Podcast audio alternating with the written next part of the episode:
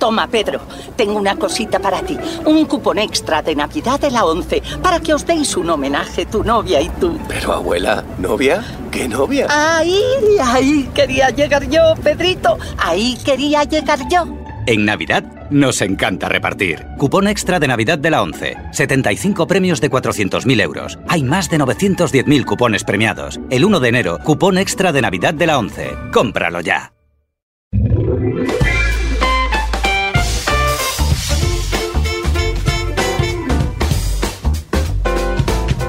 Olá, eu sou Rodrigo Tigre, sócio da Audio Ed Brasil e presidente do Comitê de Áudio do IAB. Estou aqui para mais um podcast do IAB Brasil, sempre trazendo assuntos de grande relevância sobre o universo da publicidade digital.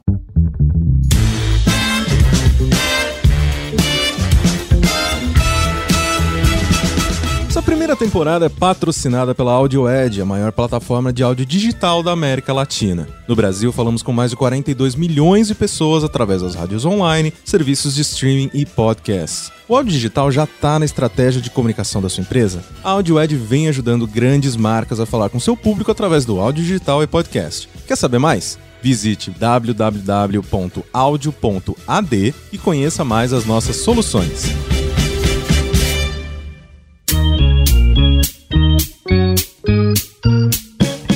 A edição de hoje está um pouco mais filosófica, onde fica o lado humano por trás das tecnologias e do uso de dados. Qual a importância de trazer um olhar para o lado humano e a evolução pessoal para a sustentabilidade do mercado e da nossa sociedade. Para falar um pouco sobre a aquisição de conhecimento nesse mundo em constante transformação, os rumos, futuros e impactos da tecnologia nas relações humanas, recebemos aqui o Marcelo Glazer, ganhador do Templeton de 2019, um prêmio que equivale ao Nobel da Espiritualidade. O Marcelo foi o primeiro latino-americano a receber essa honraria, que já foi concedida a personalidades como Dalai Lama e Madre Teresa de Calcutá. Também é professor da Dartmouth College, nos Estados Unidos, e autor de diversos livros.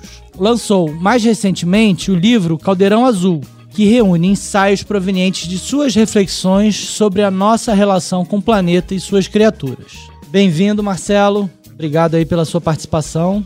Obrigado, é um prazer estar com vocês. Então, para conduzir esse papo aqui, eu tô com a Cris, que desde 2013 está à frente do IAB Brasil como diretora executiva, contribuindo para o desenvolvimento do mercado digital do país. Muito bem, eu queria agradecer então o Tigre e o Marcelo por estarem aqui com a gente nesse papo. Acho que para a gente começar a fazer um warm-up, queria que o Marcelo contasse um pouquinho para a gente da trajetória profissional dele e como um físico teórico ganha um prêmio relacionado à espiritualidade. Conta pra gente como é que tudo isso aconteceu. É uma história meio longa, né? Mas eu vou, vou contar ela bem Resume. rápida. então, eu sou do Rio de Janeiro, né? E fiz minha educação toda lá, de uma forma bem tradicional. Quer dizer, eu era aquele garoto que tem gente acha que cientista é aquele nerd que gosta de consertar rádio e não é nada. Quer dizer, tem esse tipo, mas eu não era desse tipo. Eu era o cara que pensava nas grandes questões. Era uma coisa mais de perguntas existenciais sobre quem nós somos, né? Nós, seres humanos no universo, por que, que a gente está aqui, qual o sentido da nossa existência, o que, que significa você viver bem se existem seres em outros planetas e se eles são inteligentes, se eles são parecidos com a gente. Esse tipo de questionamento era uma coisa que eu já adolescente tinha, né? Mas eu cresci numa família judaica e tal, então eu tive uma formação mais relacionada com o Antigo Testamento e rapidinho, com 10, 11 anos, eu falei: essas histórias não podem ser verdade, entendeu? Não é possível. Então eu comecei a entender que a Bíblia é uma metáfora, vamos dizer assim, é um código moral de comportamento com um bando de imagens muito dramáticas, né, emo- emocionantes e tal, mas que não estavam respondendo aos meus anseios. Daí então eu descobri a ciência através do Einstein. E aí, com isso, eu comecei a querer saber mais, não só sobre a ciência do Einstein, mas quem era esse cara. E uma coisa interessante que as pessoas não sabem muito do Einstein é que ele era um cara muito espiritualizado também. Entendeu? Não era só aquela máquina de ideias e tal. Ele era um cara espiritualizado no sentido que ele acreditava numa espécie de relação do homem com a natureza que era ligada e inspirada pelo mistério da nossa existência, entendeu? O fato de que a gente sabe tão pouco de quem nós somos, o que está aqui. Eu falei, caramba, então ciência pode fazer isso, eu quero. E aí eu entrei nessa, né? Daí fiz a formação, fui para Inglaterra, fiz o doutorado lá. De lá eu fui para os Estados Unidos e continuei até hoje estou nos Estados Unidos, né? e sempre, quer dizer, com uma parte, vamos dizer, a física tem várias caras, né? Então, por exemplo, a gente está vivendo essa era digital porque um monte de físicos desenvolveu a física quântica e os transistores, os capacitores uhum. e todos os elementos que a gente tem dentro de um hoje em dia de um telefone celular, que é uma coisa absolutamente incrível, uhum. né? Você ter milhões e milhões e milhões de pequenos componentes eletrônicos. Da onde vem isso? Dos físicos, da parceria com os engenheiros. Não é esse tipo de física que eu faço, né? Eu estou interessado na origem do universo, na origem da matéria, na origem da vida, o que, que são os buracos negros. Então, uma física mais tipo Einstein, Stephen Hawking. Uhum do que da moçada que trabalha para avançar, vamos dizer, a tecnologia da sociedade. Muito bem. Eu acho que o papo de hoje, é, para a gente conectar um pouco com o universo do IAB, que preza pela sustentabilidade e o desenvolvimento da publicidade digital, eu vou passar por vários aspectos, um pouco do que eu li no seu livro, no Caldeirão Azul. Acho que a gente vai tecendo uma teia de conexões entre as perguntas e as respostas que possam, de fato, inspirar a turma que trabalha na publicidade digital, que é quem ouve os nossos podcasts. O que eu percebi no livro, né, em vários momentos, que você fala sobre a importância da gente é, assumir a nossa ignorância, né? O fato da gente perceber humildemente o quanto a gente de fato desconhece as outras facetas, porque a gente consegue perceber o que está no nosso entorno, né? O nosso universo minimamente explorado, né? Quanto o ser humano é um, um, ser limitado e o exercício necessário constante da humildade, da ponderação das ideias, do conhecimento que você tem, né? Dentro da sua possibilidade de, de conhecimento. É, isso é poético, né? Bonito. E esse exercício que propõe que a gente de fato faça essa ponderação constante, o quanto é nesse momento que a gente se esvazia da ansiedade de querer saber mais, essa nossa corrida por exaurir o conhecimento, o limite do nosso conhecimento, você acha que esse é exatamente o limite de onde termina a ciência e começa, de repente, uma reflexão da religiosidade? Eu preciso não ser ansioso para saber de tudo, já que eu tenho um limite reconhecido no meu total conhecimento. Tenho que parar com essa ansiedade de buscar mais e mais e mais conhecimento, e aí entraria uma ponderação quase do budismo, da não ansiedade, do perceber o momento presente, de entender o seu limite atual. Você acha que talvez aí tem uma conexão do conhecimento e da espiritualidade? Existe uma coisa que nós somos todos vítimas do processo educacional e profissional de que eu chamaria de você criar uma visão túnel da realidade, né? Você vê, por exemplo, você entra numa universidade, ela é toda dividida em departamentos, né? Então você tem departamento de economia, né, e tal, e, e, um departamento não fala com o outro. Então o ensino é totalmente compartimentalizado, né? E isso daí cria o que um intelectual da Inglaterra chamado C.P. Snow considera o problema das duas culturas. O problema das duas culturas é absolutamente essencial, que é o seguinte, é que as ciências, as, as áreas mais técnicas não conversam com as áreas sociais e humanas entendeu? E essa separação delas gera uma série de crises do conhecimento moderno que é aplicado a tudo, não só nas universidades, mas em qualquer área profissional. Em que você tem, por exemplo, um setor mais especializado de uma empresa e você tem um setor mais criativo e mais, vamos dizer assim, ambicioso de tentar criar paralelos e os dois não conseguem se comunicar direito. Né? Aliás, não só não sabem se comunicar, como não tem nem um vocabulário para se comunicar. Sim. Você vê isso direto, né?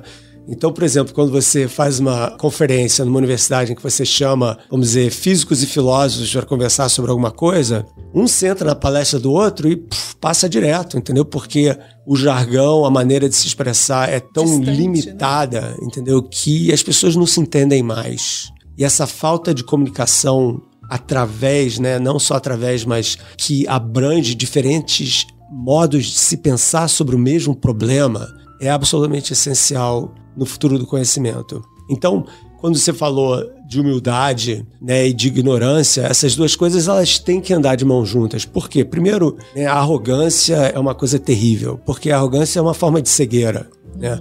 Eu sempre digo que um cara arrogante é igual um pavão na frente de um espelho que não consegue ver as, as penas que estão faltando no rabo. Quer dizer, o cara não sabe que ele é um ser incompleto e não tem nenhuma reflexão de autocrítica com relação a isso, né? Então eu tenho, tenho mesmo essa campanha contra a arrogância, não só na academia, mas em qualquer lugar, né? Legal. E como você faz isso, né? Primeiro você entende que o nosso conhecimento é mesmo limitado, mas não que você não queira mais aprender. Eu acho que uma das coisas mais essenciais no ser humano é justamente essa nossa necessidade de querer saber mais. Né? Então você nunca pode deixar de se questionar sobre as coisas. Mas isso não deve gerar uma ansiedade. Entendeu? Isso deve gerar um apetite de crescimento. Sim. né? Quando você engata essa vontade de querer aprender mais com ansiedade, daí você vai estar trabalhando contra você mesmo. né? Então, para mim, aliás, tem uma, tem uma, uma frase de um escritor inglês chamado Tom Stoppard. Ele escreveu uma das peças de teatro mais fantásticas que eu conheço, chamada Ar, Ar- em português deve ser Arcádia. E nessa peça de teatro tem uma personagem que fala o seguinte, que é a vontade de conhecer que nos torna humanos. Então, para você ter essa vontade de conhecer, você tem que entender que você precisa aprender. Para você querer aprender, você tem que entender que você tem que ter um espaço intelectual e emocional para ter aberto essa vontade de O crescer. primeiro passo é assumir que você não sabe. É né? lógico, né? Então todo o conhecimento é, vamos dizer assim, um flerte com o desconhecido. É o saber que, olha aqui, a gente tem uma visão limitada das coisas mesmo, né?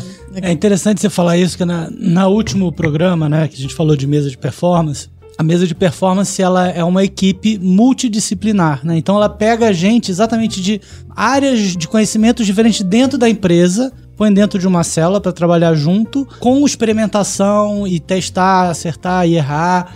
é, e que tem um pouco a ver com isso que você está falando, né? Que eu acho que é uma mudança aí que a gente está começando a ver também dentro das empresas. Tem uns quatro anos eu dirijo um instituto na minha universidade que eu chamo Instituto de Engajamento Multidisciplinar, que tenta justamente fazer isso, criar oportunidade de aproximação de pessoas de áreas diferentes, né? E primeiro não é, não é fácil. Claro. Segundo, as pessoas estranham porque elas foram treinadas para não fazer isso, entendeu? Você é treinado para só Pra falar. ser específico, né? É, especialista, né? Aquela coisa da especialização, né? Tu fica ali dentro daquele cubo, né?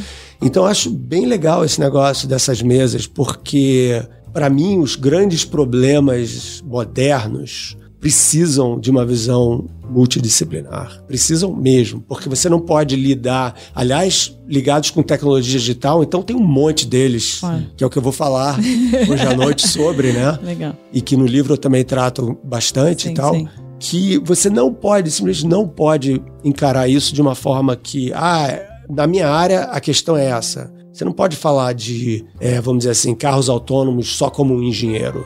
Entendeu? Tem um monte de ligações. Questões sociais, né? Pô, Questões éticas. econômicas, éticas, né? É uma coisa complicadíssima. Então, bem legal isso, mas eu queria saber o nível de sucesso dessas mesas, porque as pessoas que integram essas mesas, elas têm que estar bem preparadas e muito abertas, porque tem uma diferença entre respeito e abertura intelectual. Para de fato um trabalho colaborativo, né? Exatamente. É, exatamente. É, uma das coisas fundamentais, pelo que a gente conversou aqui das mesas de sucesso, é exatamente uma certa autonomia para não ter que a, a célula consegue tomar decisões e fazer estratégias sem ter que ter uma aprovação ou hierarquia é, e traz essa visão de diferentes áreas da empresa e muito nessa tentativa e erro que é uma coisa até que você fala muito da coisa do, do fracasso né no Isso, livro tem uma parte isso. disso que é o fracasso que faz você crescer e avançar Eu né? ia mencionar isso.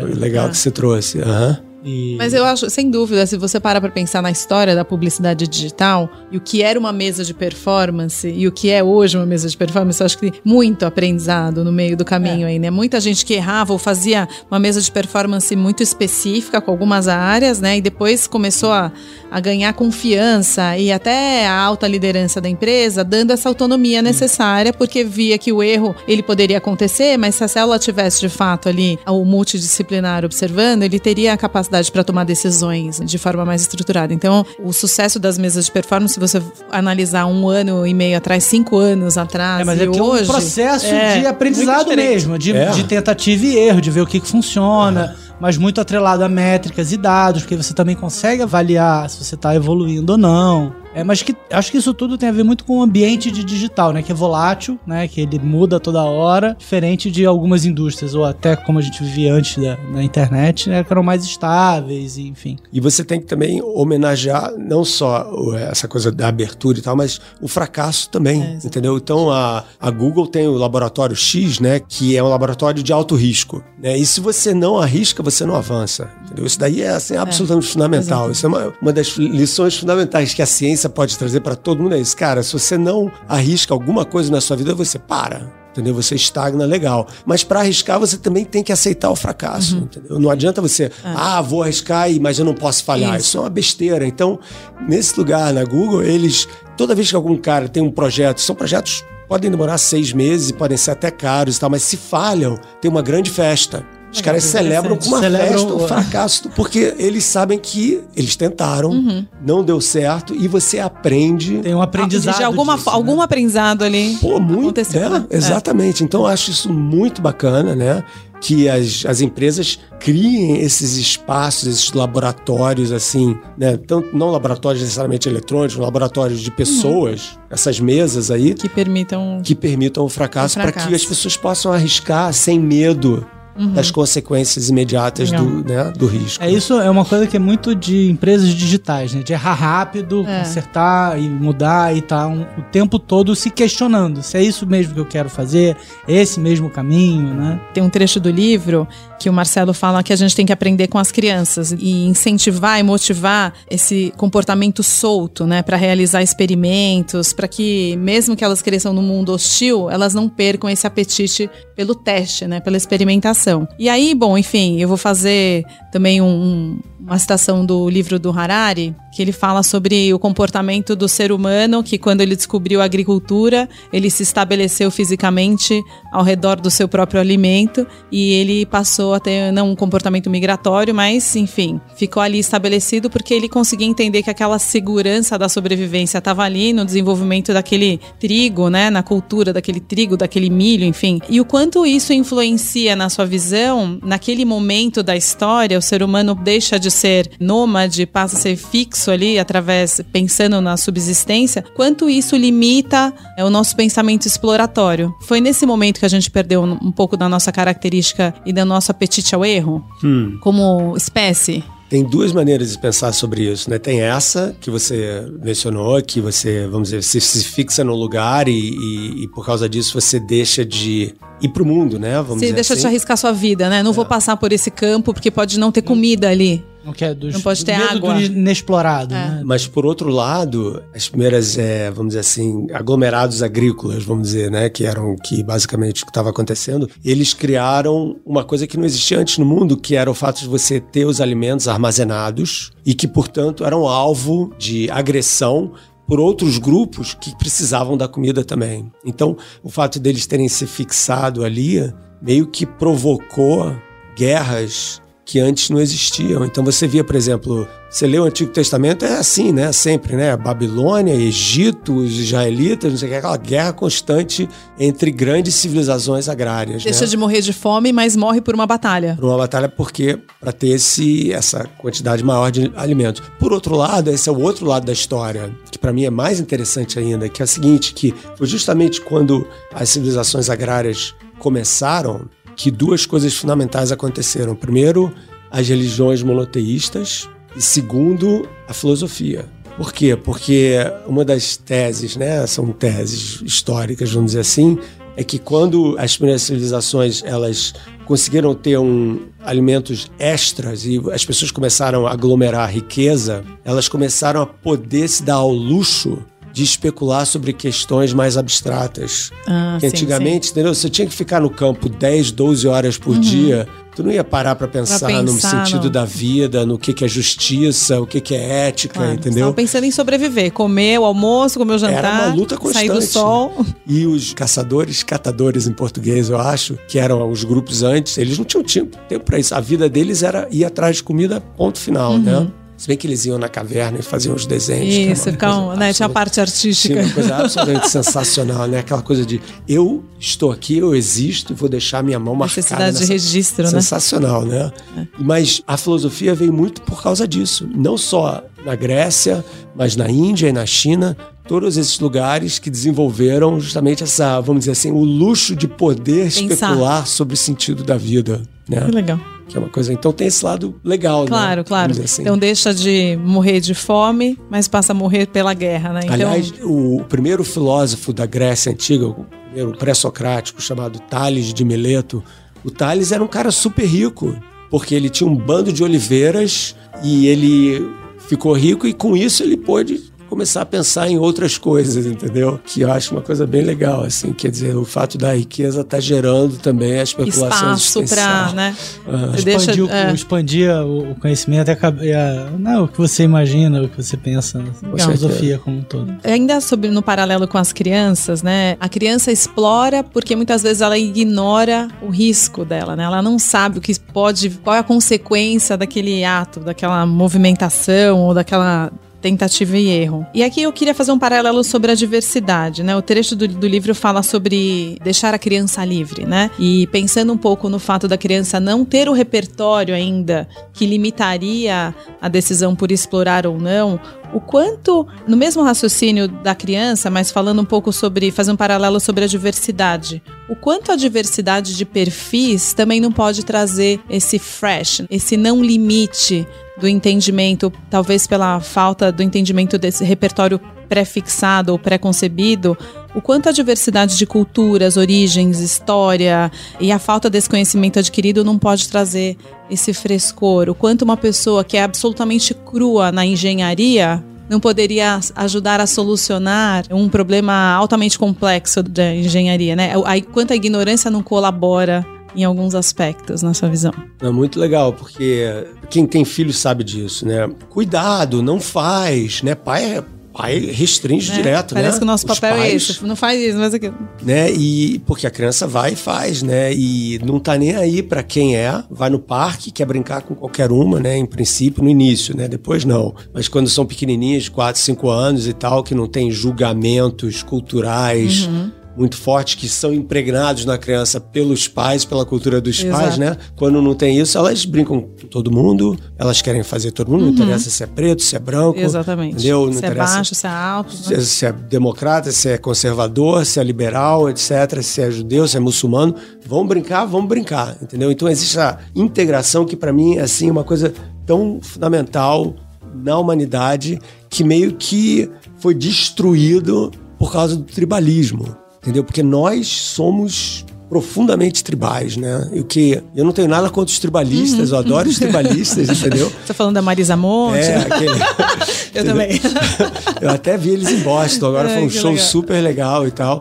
Mas eu tô falando do tribalismo mesmo, que foi muito importante para os nossos ancestrais lá, os tais dos pegadores, caçadores. Eles precisavam dessa aglomeração tribal, porque afinal de contas a tribo definia os valores do grupo, protegia o grupo né, de outras tribos e tal, e contra outros animais. Então era uma questão de sobrevivência. Então a gente cresceu, evoluiu nesse ambiente tribal. Só que hoje em dia, para mim, o tribalismo é um grande perrenho para a humanidade, entendeu? É o que está segurando o desenvolvimento da humanidade, porque a gente ainda pensa daquela forma. Então, se você não é da minha tribo, eu vou tentar te converter para virar uma pessoa da minha tribo. E se você não se converter, você é im- imediatamente inferior a mim e, portanto, eu vou ou te afastar ou vou tentar te destruir. É basicamente isso, entendeu? A humanidade é isso, entendeu? Em três frases, né? E a gente criou os esportes e tal para poder amenizar um pouco essas tendências, né? Então, aqui né, em São Paulo e tal, Corinthians, Palmeiras, São Paulo, no Rio de Janeiro, Flamengo, Fluminense, você vê todos os impulsos tribais existindo nos esportes, sendo meio suprimidos pelas regras do jogo, entendeu?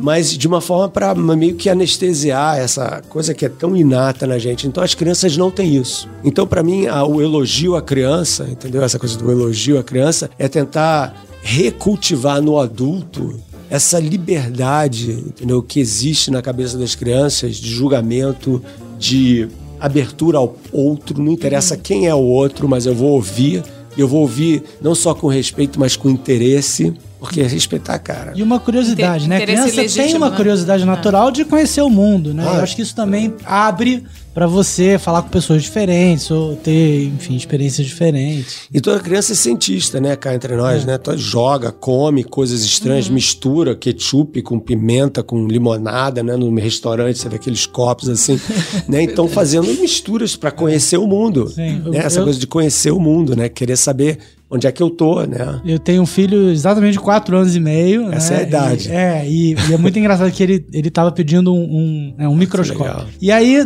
quando ele fez 4 anos, ano passado, uma tia deu um microscópio, mas era um microscópio de criança que não dava pra ver. Ele falou assim: não, mas esse não é de verdade, porque não dá pra ver a bactéria, não dá pra ver o. Quer dizer, ele queria realmente. Microscópio. Microscópio, né? A gente tá vendo isso, mas é, é engraçado. Eles têm essa curiosidade de explorar o mundo mesmo. São os Com pequenos certeza. cientistas, né? A gente tá num momento onde é tão politicamente correto e talvez bonito para todo mundo falar sobre a diversidade, né? Sobre a diversidade e o quanto a gente permite que esse diverso ou esse outro de outra tribo, por talvez não ter o repertório, tô falando de engenheiros e marqueteiros, engenheiros e filósofos, cientistas e padres, é, o quanto a gente permite que o outro converse com a gente e a gente tem um legítimo interesse no ponto de vista do outro, né? Porque talvez por não conhecer todos os limites que a gente já tem como adulto, né? Todas as facetas aqui que estão é, fechando a minha cabeça, quanto a gente consegue entender e dar o, o, de fato a atenção devida ao ponto de vista do outro, né? É, diversidade de formas de pensar mesmo, né? Porque hoje a gente fala muito sobre a diversidade de gêneros, a diversidade de raças. Eu não sei o quanto a gente aprofunda no interesse legítimo pelo repertório do outro, né? Você sabe uma coisa interessante? É, quem tem filho adolescente sabe disso. A geração Z vai mudar o mundo. Eu tenho certeza disso, porque eles são completamente diferentes da gente nesse sentido. Eles são muito, muito mais abertos. Eles têm tribos, mas ao mesmo tempo eles circulam por várias tribos, né? Várias tribos, a ideia do, do gênero sexual é completamente fluida. Entendeu? Não existe mais esse negócio de ah, é assim ou é assado. Não. Essa realidade binária, entendeu? É. Esse dualismo que é tão fundamental na vida da gente, né? Meio que tá sumindo. Sim. Entendeu? Tem negócio de, ah, é homem mulher, é preto ou branco, é liberal ou conservador. Esse negócio tá começando a ficar cada vez menos pra eles. É, é um quase que tanto faz, né? É Flamengo ou Corinthians? Sei lá, a gente gosta de futebol. Quase isso, É, né? exatamente. É, ver o além das conecta. tribos. É. Né? Porque o além das tribos é que, no fundo, nós somos todos uma espécie só, entendeu? É, Não tem essa de tribo mais, entendeu? A gente é, uma espécie num planeta super raro, né? Essa é a minha, minha missão no mundo agora, é essa, é convencer as pessoas disso. Uhum. Mas, mas ao mesmo tempo é engraçado que a gente vê, não sei se existe uma, uma dualidade muito grande hoje no mundo, né? Quer dizer, é o, o- a esquerda e a direita, quer dizer, ao mesmo tempo ainda tem posições muito radicais, né? Você acha que isso tá melhorando, tá... Eu acho que o que está acontecendo agora no mundo, que na verdade é uma volta à- extrema-direita, assim, radical em vários países, né? Inclusive o Brasil. Porque a gente sempre fala, a política é um pêndulo, né? Que vai liberal, conservador, liberal, conservador, né? Você vê a história do século XX, é isso. Então a gente meio que agora está voltando a 1930, com um pouco mais de sabedoria, mas tá, né? Mas, para mim, essa história vai mudar. Eu acho que essa é a última dança, a última oscilação pêndulo. do pêndulo. Você imagina que a gente tem toda uma comunicação, um aspecto social de todas as empresas buscando pela diversidade, né, de comportamentos dentro da empresa. Mas por outro lado, quando você para para pensar a forma como a gente se conecta, a gente se conecta por plataformas ou por sistemas que de alguma forma fazem uma predição do que a gente pensa, de como a gente se comporta e nos afunila sempre naquele mesmo interesse. né? Ah, então a Cris gosta de tênis, vamos mostrar tênis para ela. Ah, o Marcelo gosta de correr, vamos mostrar coisas de corrida para ele. Então, se por um lado a gente busca a diversidade socialmente, a gente entende que a diversidade é rica, e por outro lado a gente está conectado em plataformas que de alguma forma nos direciona para um específico, a gente está vivendo absolutamente um contrassenso do que a gente quer em termos de filosofia e pensamento e o que a gente faz. A gente quer alguma coisa multidisciplinar, mas a gente se afunila. Então, isso daí, ótima pergunta, porque é por aí mesmo, né? E isso daí é tanto verdade para venda de produtos, como você falou aí, de corrida, e quem gosta de cozinhar, etc., como é verdade para grupos de interesse político radicais. Formas de pensar, o conteúdo que se acessa, né? É, tipo, você começa, ah, o que que eu queria saber como é que eu posso comprar um rifle, por exemplo. Aí antes você, em 10 minutos, você já tá com um grupo de discussão de extrema direita, de milícia, de não sei o que e tal, entendeu? Sem saber. E a sua visão de mundo se afunila, como você falou exatamente, né? Então, como resolver esse problema? Aí é que entra para mim a necessidade de uma nova ética corporativa. Porque da onde vem esse problema? Esse problema vem do quê? Desses instrumentos digitais todos estão sendo usados para vender produtos. Ponto final. Uhum. Entendeu? É isso. Tem conversa. É.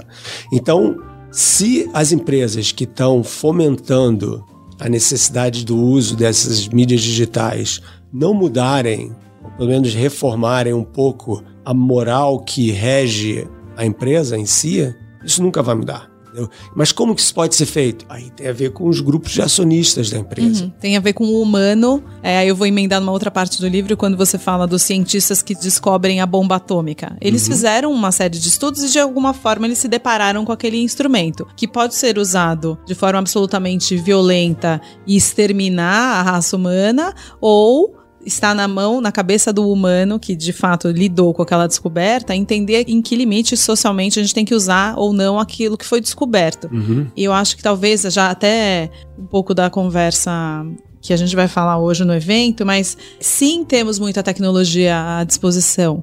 Mas o humano que tem espaço na sua cabeça para pensar no que está por vir, no socialmente responsável, né, no futuro da raça humana, o quanto esse humano tem essa responsabilidade de administrar aquela ferramenta descoberta, né? Esse é o problema, É. entendeu? Porque uma coisa é você ter um martelo, né? Você tem um martelo e você pode usar o martelo para construir uma casa ou para dar uma martelada na, Na cabeça, cabeça de alguém. Entendeu? Então, essa decisão é uma decisão. E, e por que, que você vai martelar a pessoa? Ah, porque eu quero aquela casa, porque a casa dele é mais bonita do que a minha, entendeu?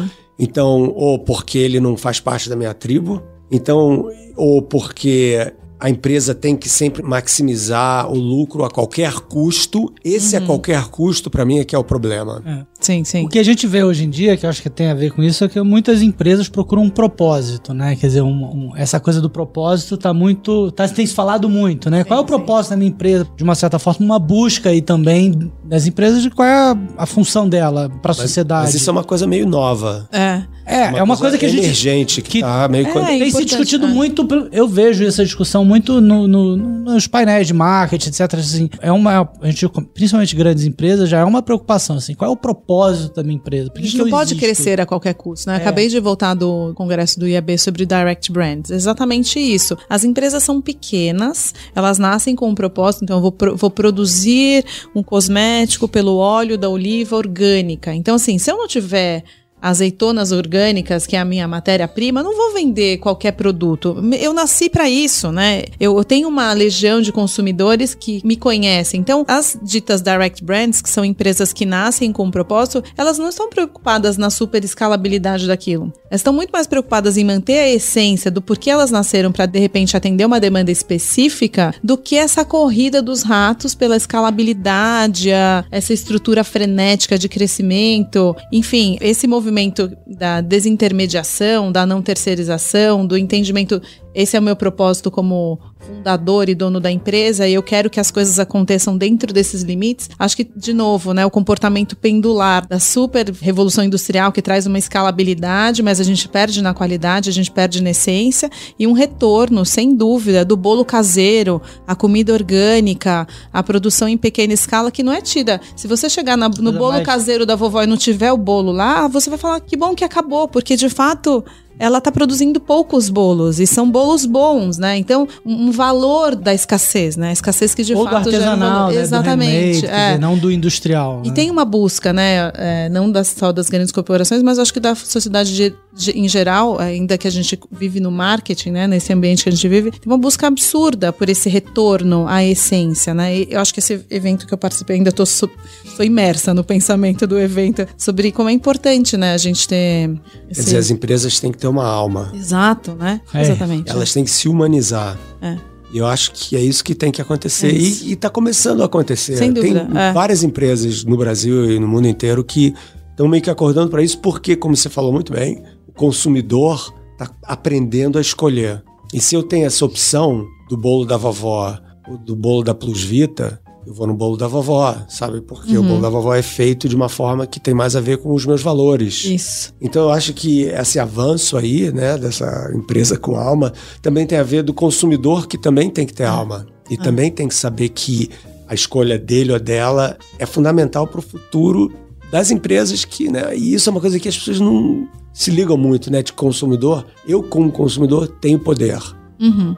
Sim, É. total. Exato. É. Mas E- E, ainda mais pensam. hoje em dia com a internet você tem poder não só de compra e decisão, mas como de, de, de crítica e de voz. Influência, né? Ah, Influência, seria legal se o né? seu Acho produto tivesse menos desse componente, menos sal. Isso, isso já existe, né? É, ué, Queria teve um suco com um- menos açúcar, né? Do- dos trechos do livro, você fala sobre como o nosso planeta é único e que a gente tem que lutar pela nossa sobrevivência e também do nosso planeta. E aí eu percebo quase que um desequilíbrio disso. Quando a gente luta pela nossa sobrevivência, muitas vezes a gente destrói esse nosso planeta, porque a gente explora explora o recurso natural, né? Então, pra gente lutar pela nossa sobrevivência, eu vou pegar essa floresta, vou destruir e vou plantar soja. Ah, mas essa, essa maneira de pensar é a maneira que historicamente prevaleceu, mas é profundamente errada. E é ela que tem que ser mudada. Sim, sim, né? O quanto isso, na sua visão, tá super desequilibrado ainda? Era exatamente essa pergunta. Né? Tá profundamente desequilibrado, né? Primeiro, a- o uso retórico da palavra luta pela sobrevivência já mostra que tá tudo errado.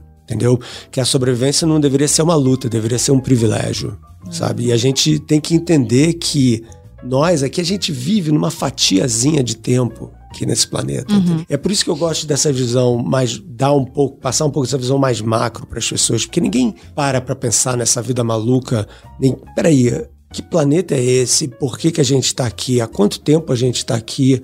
Por que, que a gente pode estar aqui? Em termos de estabilidade ambiental e climática, entendeu? Tem mil fatores aí que ninguém nem pensa no assunto, mas aí quando começa a dar uma desequilibradazinha, aí tá estranho, né? O clima, o tempo e tal.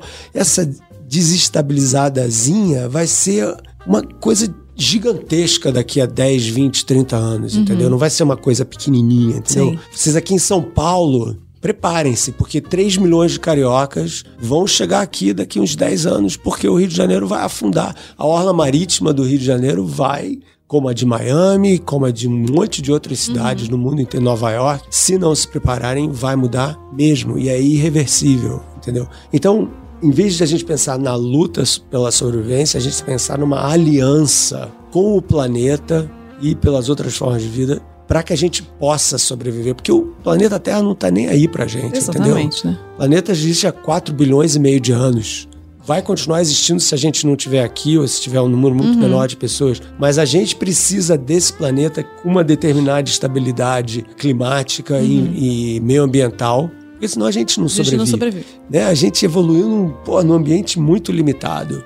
Né? Em termos evolucionários, assim, que tipo, por exemplo, se não tem ninguém na Antártica. Por quê? Porque a Antártica é um, pô, um frio do cacete, não tem, né? não tem vida lá, só o pinguim imperador, que é o único que aguenta aquilo, né? Então a gente precisa. Agora, a Terra, isso ninguém, pouca gente sabe, ninguém não, mas pouca gente sabe, a Terra já foi toda completamente coberta de gelo. Uma bola de neve gigantesca.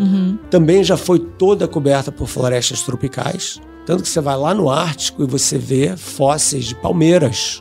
Imagina isso. Interessante. Então, o planeta, sim, ele se transforma, entendeu? Mas é assim, ah, então é isso que está acontecendo agora? Não, não é isso que está acontecendo agora. Essas transformações climáticas, elas acontecem em milhões de anos. Entendeu? O que está acontecendo agora está acontecendo em 100 anos. Influência do homem. né? Totalmente influenciador. Isso não tem a menor dúvida, entendeu? E esse esforço absurdo que certos grupos de interesse estão fazendo são um grande desserviço, entendeu? Para mim, são um crime contra a humanidade, principalmente contra a geração dos nossos filhos. Sim. Porque são eles que vão pagar o pato. Claro, claro. Então, para mim, a ideia não é, não vamos lutar pela sobrevivência, não, não. Vamos criar uma aliança com o planeta e com o resto da espécie humana para poder sobreviver de uma forma não parasítica, Sustentável, né? de uma forma sustentável. Sim. Tem um. Acho que aqui esse é um, um, trecho um pouco mais que eu queria conectar com uma questão mais técnica, né? Falando um pouco do marketing digital. Um trecho do livro que eu achei super interessante do Jorge Luiz Borges, que fala sobre o rigor da ciência, sobre a perfeição das medições científicas. Queria primeiro que você contasse um pouco desse trecho do livro, né? Do Luiz Borges, a, a busca pelos mapas perfeitos. Conta um pouquinho pra gente. Depois eu vou conectar isso um pouco na realidade da publicidade digital. Sou um grande fã do Borges, né? Aliás, todo mundo deveria ser. O cara é realmente genial. Então ele tem um conto que, sem exagero, é um parágrafo Aliás, eu, eu, acho que eu repito o conto acho que no repete, livro, repete. porque é um é, parágrafo, é. né, pô? Então, e é um conto sobre os mapeadores, né? Viviam lá no Império e tal. E o imperador queria que os mapeadores fizessem o mapa mais perfeito possível, né? E os mapeadores fazem o um mapa, mas não é muito bom. Aí fazem um mapa maior com mais detalhes e com um mapa maior com mais detalhes. E aí eles finalmente chegam no mapa perfeito, que é tão grande quanto o próprio Império. Uhum. E, portanto, é totalmente inútil. né? E finalmente esse mapa foi esquecido, abandonado, sim, uma sim. coisa bem Jorge Luiz Borges, assim sim. e tal. Mas então o ponto é o seguinte: existe uma diferença fundamental entre o mapa e o território. Uhum. Que é uma questão que em filosofia se conversa muito, eu mesmo escrevo muito sobre isso. Porque o mapa não é a realidade, o mapa é uma representação da realidade. Uhum. Né? E nós, seres humanos, sempre representamos a realidade. Em qualquer coisa que a gente faz. Né? O cientista, a ciência é uma representação, uma descrição do que a gente pode captar do mundo. Uhum. Né? Eu acho que em qualquer atividade humana, a gente nunca pode esquecer isso, que a maneira como a gente lida com um produto, né, um produto qualquer que seja, ele é uma representação também Uhum. da realidade, com uma determinada função que sempre vai ser limitada, Sim. entendeu? Então você um carro novo, pô, o carro, você compara os carros de hoje com os carros de 1970. Pô, mudaram pra caramba, o mapa ficou melhor Uhum. Sim. Mas continuam não podendo ir de zero a, sei lá, 100 km por hora em um segundo. Nem Uhum. o Tesla faz isso, né? Que existem limitações fundamentais, né? E todo produto vai ter isso. Então, quando você representa um produto, né? Eu acho que é fundamental você ter uma certa honestidade com relação ao que, que o produto pode fazer, o que, que ele ganha com relação ao produto anterior, né? Ah. Mas também o que ele não faz. Sim. Eu queria, na verdade, queria fazer um paralelo sobre as medições, né? A gente, em Ah. marketing digital, em publicidade digital, a gente tem uma série de medições e expectativas de tempo, de presença daquela audiência na- em frente àquele anúncio, os cliques, as reações, as interações. Isso é um monte de métricas. A gente tem um bando de dados, né? Para gerenciar né? números, infinitos números. E o quanto a gente perde, eu acho que tem duas partes aqui na minha pergunta, né? A comunicação das marcas para as pessoas, ela é uma. A gente pode considerar isso como uma parte da ciência humana, né? A gente tem que despertar o sentido do interesse pelo consumo, arrepiar os pelos do braço de algum consumidor para que ele vá assistir o filme, né? Isso tem um, um- um sentido humano absurdo. A criatividade da publicidade, ela passa por isso, por despertar os sentidos humanos. O quanto a gente perde essa preciosidade que é despertar sentidos quando a gente trabalha tanto em base de dados assim eu vejo muito é um, um dilema que a gente tem no mercado publicitário quanto a gente está trabalhando muito com foco em dados em, em predição em Métricas, curvas números, dizer, métricas deixa números o lado humano e a gente de deixa a lado, né? criatividade que a essência da publicidade é a criatividade né É meio que complicada essa pergunta, né? Porque vocês estão meio que presos a isso de uma certa forma, né? Porque como você vai entender o impacto do seu produto num mercado que é tão amplo sem essas sem métricas? medir né É praticamente impossível. Da mesma forma, como é que eu vou entender as órbitas dos planetas em torno do Sol sem medir? Não dá. Se eu não medir, eu não vou poder criar a lei da gravidade que explica, ou descreve, não explica, mas descreve por que, que essas órbitas estão acontecendo. Eu acho que vocês meio que usam essas métricas para poder entender através do consumidor como que esse produto pode mudar para atender mais as necessidades do consumidor. De, pelo menos deveria ser isso, né? Ah, a gente mudou isso aqui de um modelo do Volkswagen Jetta de um ano para o outro e as vendas caíram 10%. Opa, então, obviamente, a gente fez alguma coisa errada. Sim. Vamos entender o que, que foi, né? Mas aí eu imagino que você possa também resgatar um pouco desse lado humano, fazendo uma coisa que é, é mais difícil, talvez, e mais onerosa, que é ir direto nas pesquisas de opinião, em que você pelo menos tem um contato direto É. com a pessoa que está comprando o seu produto. Que é isso que é a proposta dessas ta- ditas direct brands fazem, né? Eu- uma das empresas que apresentou o case lá no palco era uma empresa que produzia cadeiras. Eles trocaram todo o processo logístico e mudaram todos os, os, donos dos caminhões. Contrataram pessoas da engenharia ou do marketing para que eles, mesmo pagando mais caro, para que eles tirassem a cadeira do caminhão. Eles levariam a cadeira até dentro da casa do consumidor, ajudariam a montar. Depois que eles puseram as pessoas certas no caminhão, eles mudaram em duas semanas todo o processo produtivo, os manuais, o processo de embalagem. Então, de alguma forma, mesmo que a comunicação não tivesse certa ou não, fez parte da essência daquela empresa a cultura de de fato viver, experimentar, a de, né? de o, todo mundo na realidade, na do realidade processo do do- processo de entregar né? uma cadeira. Exatamente, né? E aliás, eu me lembrei de uma coisa super importante que está acontecendo de alguns anos pra cá, é meio Black Mirror, assim, mas que é o lance de você colocar três, quatro ou cinco estrelas quando você compra um produto e fazer comentários pessoais, humanizados, individualizados sobre aquele produto. Sim. Então, não existe só a métrica dos grandes números.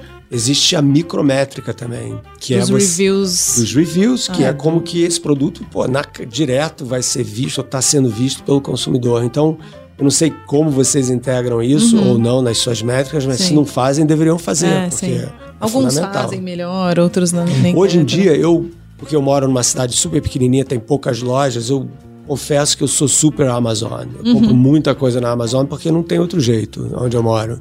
E eu não compro um produto novo sem ler as opiniões das pessoas. E eles colocam, né? Aqui no Brasil deve ser igual, eles colocam consumidor confirmado. Tipo, o cara comprou, Comprou. Ele mesmo o comprou. produto, entendeu? Então você já sabe, bom, esse cara comprou, deixa eu ver o que ele ou ela tem a dizer sobre o assunto. Uhum. Sim. Senão você compra no escuro. Exatamente. Entendeu? E isso é uma coisa bacana, que Claro. tá meio que humanizando um pouco esse Isso. processo de compra, mesmo que a distância, Exa- é. pela internet e tal. Claro. E bom, eu acho que a gente já tá chegando ao fim aqui das nossas perguntas, mas eu vou entrar no, no aspecto de o valor dos dados. Né? O quanto a gente passa a fornecer nossas informações, dos nossos gostos pessoais, dos nossos aspectos de tempo de vida, que preferência eu tenho durante o meu dia, qual a dinâmica do, do meu dia, se eu almoço, eu vou buscar minha filha. O quanto a gente está fornecendo dados e os nossos dados passam a ser uma moeda valiosíssima né, nesse mercado da comunicação. Você tem alguma opinião formada sobre o quanto a gente, como indivíduo, tem que ter um papel mais ativo sobre a gestão dos nossos próprios dados, do nosso acervo digital, nossa trilha digital que fica registrada por aí? Isso daí é, é a grande crise do Silicon Valley de hoje em dia, né? Porque você pensa assim, nas empresas como Facebook e Google, né? elas meio que foram criadas para o bem, né? E se tornaram empresas do mal. A verdade é essa, entendeu? Porque isso por causa dos abusos, né? Dos abusos e por causa da necessidade de sempre aquela coisa da mais-valia, né? Que tem que. Então, o problema, eu acho que existe uma diferença entre as gerações com relação a isso. O que eu vejo é o seguinte: a geração mais velha tem uma preocupação muito maior com a privacidade dos dados que a geração mais nova. Para eles, eu acho que existe uma troca de benefícios, entendeu? Se eu puder ter a minha conta de Instagram e sei lá o que eles usam hoje em dia, Flickr, não sei o que e tal, de graça, eu não me incomodo e eu puder me conectar com a minha turma e saber o que eu quero comprar e tal, eu não me incomodo que eles saibam que eu gosto de vôlei, que eu gosto de beber Coca-Cola, que eu faço yoga e vou dormir às 10 da noite, né? Eu acho que existe uma, vamos dizer assim, uma troca de benefícios, né? Então a questão, para mim, não é só do consumidor, não. A questão volta àquela conversa da ética corporativa. Até que ponto as empresas que detêm esses dados e que estão vendendo os dados, é óbvio, né? Tem uma ética que restringe os abusos que são meio que inevitáveis, né? Porque o problema é o seguinte: governos querem esses dados. Né? Então, não só governos, mas como empresas, por exemplo, lá nos Estados Unidos, empresas de biogenética, né? bioengenharia, tipo 23andMe, 23 e eu, né? Que eu não sei, aqui no Brasil parece que tem alguma coisa assim também, em que você manda uma, saliva, uma saliva e daí fazem o seu mapa genético e tal. E eu fiz o meu, e eu estava conversando sobre isso semana passada com um amigo meu que é totalmente ligado em empresas digitais, o trabalho dele é esse, entendeu? E ele ficou meio horrorizado que eu fiz. Falou, cara, como tu faz um negócio desse? Porque afinal de contas, esse daí é a tua última fronteira, entendeu? É a essência de quem você é. E se eles começam a difundir essa informação para companhias de seguro, que não vão mais querer te segurar, porque você pode ter um gene aí que muito provavelmente você vai ter câncer com não sei quantos anos e tal. Como é que você vai relacionar né, com isso? Então, para mim, o problema dessa questão é, mais uma vez, a questão da ética corporativa. Então, ou a gente acorda para uma era em que as empresas começam a repensar um pouco qual é a função delas para a sociedade, porque elas não existem num vácuo financeiro. Então, Sim. elas existem numa sociedade que é uma comunidade e uma relação profunda entre quem elas são e que são as pessoas que compram os produtos delas. Então, se as empresas entendem isso e começam a respeitar o consumidor como um parceiro e não como uma, um, ob- um objeto alvo, Alvo. Exatamente. Não como target, né? não como target, mas como um Target. parceiro para que ambos sejam bem-sucedidos, tudo vai mudar. Eu acho que volta um pouco sobre as empresas, né? Eu, eu sempre eu trabalhei já em grandes empresas, falava assim, não, por que a holding, por que a matriz? Eu falava, gente, não me diga isso. Eu sei que tem um ser humano sentado numa cadeira. E Que deste ser humano saiu alguma decisão. Então, eu não gosto de pensar na empresa como uma entidade que é um prédio. Porque, de fato, são seres humanos tomando decisões. Eu acho que esse aspecto da consciência social, da consciência do longo prazo, é, pessoas que talvez transformem a sociedade com esse pensamento mais humano, alma, alma. é, o né? propósito, As a empresas alma, né? precisam Precisam ter, ter alma. uma alma, né? É, é quase que uma mudança de pessoas de liderança precisam estar com esta alma. Porque elas tomarão as decisões corretas, tanto faz a ferramenta. O martelo vai ser usado para um propósito ali, né? É, eu acho que também é o desafio de, de todo organismo que cresce muito, né? Assim, o- a empresa é um organismo, né? Sempre quando você tem um crescimento exacerbado, você tem partes que talvez não estejam alinhadas com o todo, né? Isso acontece, assim, na natureza. Uhum. Então acho que essa é uma preocupação e um desafio das empresas de hoje em dia. A busca pela alma, né? E eu também sempre penso isso que ah, não, porque aqui na empresa funciona assim, eu, eu não eu, é para mim é um, eu me conformo com uma coisa dessa. Não, o que que é funciona assim como? Quem é essa pessoa que tomou essa decisão? E se você fizer o extrato daquilo, é um ser humano que tá ali ou tomou a decisão por desconhecimento ou por uma insegurança, é, é um ser humano que tá ali sentado. Então, de fato, a conexão às vezes é necessária, a gente tem que ter um papel ativo, socialmente ativo, de talvez resgatar esse outro ser humano para que ele pare para pensar porque talvez ele esteja míope na visão dele, ele não está observando talvez as consequências, ou está observando, mas ele está agindo por medo, enfim, acho que falando um pouco da causa do IAB, né? Tá aqui o nosso trabalho, o nosso trabalho é esse, pega as, os instrumentos estão aqui, mas faça um bom uso disso, né? Pega um pouco da- do instrumento, mas não esquece da sua alma. Tenta trazer, juntar essas duas partes, no lado direito e o esquerdo do seu cérebro. Porque se tem um papel aqui, um propósito de uma entidade de classe como o IAB,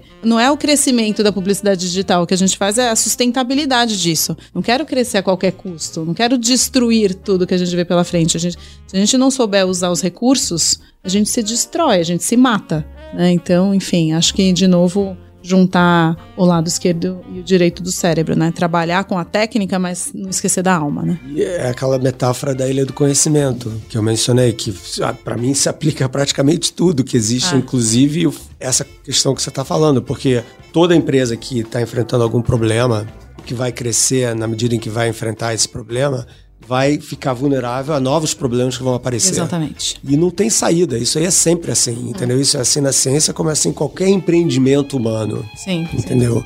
E tem gente que se assusta com isso e tem gente que se motiva com isso. Exato. E é melhor você se motivar com isso do que você assustar com isso.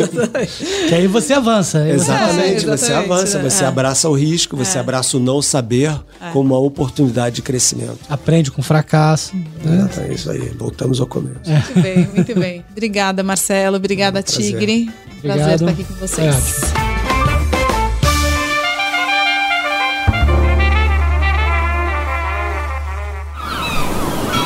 Este podcast foi editado pela Maremoto.